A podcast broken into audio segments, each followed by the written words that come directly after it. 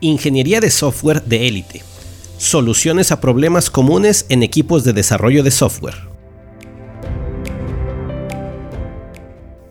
Hoy presentamos equipos tradicionales contra equipos autodirigidos. ¿Cuál te dará mejores resultados en el desarrollo de software? La concepción tradicional para la organización de equipos de trabajo es la jerarquía vertical, el organigrama donde los niveles superiores toman decisiones y los inferiores ejecutan. En software, encontramos equipos organizados según ese principio jerárquico, grupos especializados en alguna actividad que tienen un supervisor o gerente, todos ellos dirigidos por un project manager. Esta organización tiene la desventaja, además de generar tiempos muertos y hacer lenta la comunicación, de que el único que toma decisiones es el project manager, el cual lo hará desde el aspecto en el que tiene más dominio, negocio, técnico o del equipo. Es imposible para una sola persona el dominar todos los aspectos del desarrollo de software, así que siempre favorecerá el tema que comprende mejor. El desarrollo de software no puede permitirse una situación del tipo, elige un aspecto y sacrifica los otros dos, pues todos son importantes y deben considerarse igual. Por ello, una alternativa mejor es compartir la responsabilidad de la gestión entre más actores. En el caso particular de las decisiones de alto nivel, negocio, tecnología y equipo, los equipos tendrán tres roles involucrados en este proceso en lugar de solo uno. Este tipo de organización, conocido como equipo autodirigido, no tiene jerarquías sino roles. Definimos 8 para los equipos de software prescinde de los puestos funcionales de cada team member es un especialista generalista. Todos se involucran en la toma de decisiones y se realizan en comité.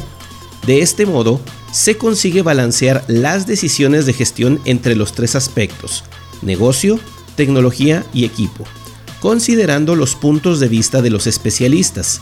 En este caso, el comité integrado por el team leader, el product owner y el technical leader. Es importante señalar que los roles a los que me refiero no son puestos de trabajo fijo. Los miembros del equipo los desempeñarán y los estarán intercambiando cada cierto tiempo. De este modo, aseguraremos que todos adquieren las mismas habilidades necesarias en un equipo de especialistas generalistas. ¿Qué hace y qué características tiene cada uno de los roles? Te los describo a continuación. Product Owner la voz del cliente y del usuario.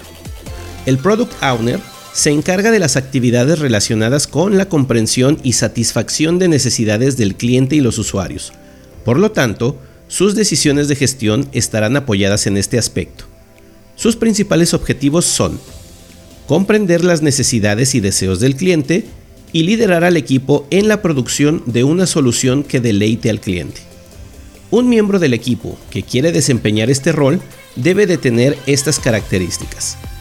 Gusto por trabajar con la gente, comprender las necesidades de las personas y poder empatizar con sus preocupaciones, describir conceptos técnicos con lenguaje no técnico e interés en definir y construir una solución superior. Technical Leader, el guía en la implementación tecnológica. La principal responsabilidad del Technical Leader es el aseguramiento de que se define una solución tecnológica y ésta se implementa de acuerdo a los estándares, principios y prácticas definidas, así como el cumplimiento de los requerimientos. Además, es el primer punto de apoyo en la resolución de problemas técnicos. Sus decisiones de gestión estarán apoyadas en el aspecto técnico. Sus principales objetivos son liderar al equipo en el diseño e implementación de una solución superior. Emplear efectivamente todas las habilidades e ideas del equipo en el diseño e implementación de la solución. Un miembro del equipo que quiere desempeñar este rol debe tener estas características. Gusto por el diseño y construcción de cosas. Hábil con métodos de diseño de soluciones. Interés en la construcción de una solución superior aun cuando no es la que se ideó inicialmente. Objetividad para comparar el trabajo de otros con el propio. Hábil con las herramientas y ambientes de implementación. Team Leader, el formador del equipo. El Team Leader es la voz del equipo ante la dirección y los stakeholders. y es el primer actor en exigir resultados de excelencia. Se encarga de asegurar los recursos necesarios para el funcionamiento del equipo, la motivación de sus integrantes y el buen resultado de su trabajo. Las decisiones de gestión estarán orientadas a las necesidades del equipo. Sus principales objetivos son asegurar el éxito de los proyectos, formar y mantener un equipo efectivo y motivado, aprovechar al máximo las habilidades de los team members, mantener informada a la dirección de la organización.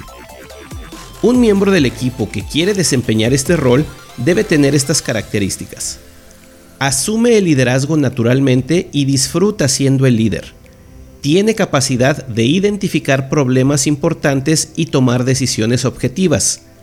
No teme tomar decisiones impopulares. Tiene la voluntad para impulsar a que la gente realice tareas difíciles y respeta a sus compañeros. Es capaz de escuchar los puntos de vista y ayuda al equipo a alcanzar el alto desempeño. Desarrollando a los líderes de gestión. El comité integrado por el Product Owner, Team Leader y Technical Leader se encargará principalmente de la gestión de alto nivel. Otros aspectos importantes serán gestionados por los roles restantes y estarán en comunicación constante. Reitero la importancia de que las personas estarán en un rol temporalmente y después cambiarán a otro, pues la responsabilidad compartida se desarrolla así, haciendo que todos se involucren en todas las actividades.